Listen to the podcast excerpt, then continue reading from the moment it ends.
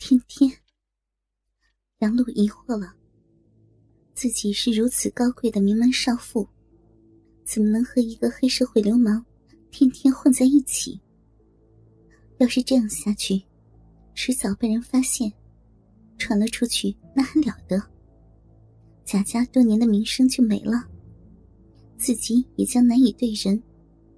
不行，不能再这么下去了。杨露狠了狠心：“你走吧。”我们不能这么下去，以后别来找我了。要是再来纠缠我，我死给你看。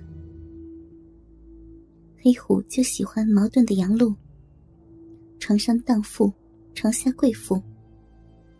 他以为杨露就这么一说，下次还是会被他操。于是他也没太在意，就走了。没想到。杨露这次却是认真的，她要和这个流氓彻底的划清界限。为了防止黑虎的纠缠，只要老公不在家的时候，她就索性在学校宿舍住。黑虎再大胆，也不敢找到学校教师寝室去。只是他万万没有想到，他们俩那晚的丑事儿，早已经被后妈陆婷。看在了眼里，果然，黑虎找了杨露几次都碰了壁。有一次，好不容易看到他，却是和贾亮一起。黑虎很生气，心想：骚货，当了婊子还想立牌坊，没门儿！老子迟早让你彻底变成我胯下的玩物。但他一时也没有好的办法，只能暂时放弃。杨璐的公公贾雄也是个好色之徒，因为家财万贯，所以保养的很好，看起来只有四十七八岁。而且他经常健身，一把年纪了还能保持满身的肌肉。其实。他在国外所做的生意，就是研制壮阳药。赚钱只是次要的，主要还是为了他自己。作为一个色鬼，这两年他发现自己的性能力下降。娶了陆婷之后，他都不敢在家久留，回到印度的研究所，盯紧相关药物的研究进度。也是他的运气好。最近的研究总算有了结果。他把制作好的壮阳药样品拿去日本给日本男优试用，没想到效果还不错。于是他自己也试了一下，还客串了一下当男优，和著名女优波多野结衣演宫袭，把他操得死去活来。这一下，贾雄的自信全回来了。他想到自己家里的两位美人儿，老婆陆婷和儿媳妇杨露，电话都没打，赶紧飞回了家。到了家，没看到儿子，肯定是在警察局忙，但也没有看到儿媳妇杨露。他很失望。其实，他对杨露已是垂涎已久。杨璐和儿子贾亮婚礼的时候，看到美丽的新娘子，他真想直接把她放倒。只是碍于公系关系，加上那时候性能力下降，力不从心，所以才没有下手。贾雄正要走向自己三楼的卧室，没想到，忽然跑下来一个陌生男人。和他擦肩而过，喊都没喊住就消失了。他心里暗叫不好，那人肯定是妻子陆婷的奸夫。于是，他快步走到房间，一推开门，果然看到陆婷正在穿衣服。他怒从心头起，一步上前，不由分说，一巴掌打在陆婷。娇嫩而泛着潮红的脸蛋上。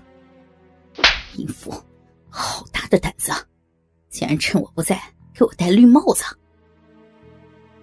说完，还没等陆婷反驳，他就一下扯掉陆婷没来得及穿上的衣服，把她压倒在床上，掏出愤怒的大屌，一阵狂操，把刚刚高潮过后的陆婷操得直喊饶命。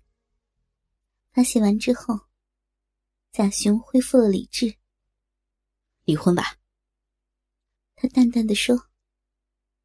陆婷急了：“不嘛，不嘛，人家知道错了。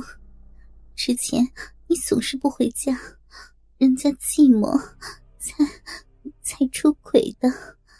这下你回来了，还那么猛，我才不离婚呢。”哼，你说了不算，我说离就离，大不了给你多点钱。贾雄有些生气了。哎呦，你不就是惦记着你那美人儿媳妇吗？就你看他那眼神儿，我就知道，你要是不跟我离婚，我告诉你一个秘密，一个有助于你操到他的秘密。陆婷阴阳怪气的说：“啊，什么秘密？”贾雄脱口而出。说完。他才觉察到失言了，这不是等于承认自己想操儿媳妇吗？陆婷朝他诡秘的一笑，还是那句话，答应不跟我离婚。行了行了，不离就是，赶紧说。贾雄不耐烦了，于是，陆婷把那天晚上。杨璐带陌生男人回家操逼的事儿说了出来。贾雄很意外，没想到看起来如此端庄的杨璐，骨子里竟然也是个荡妇。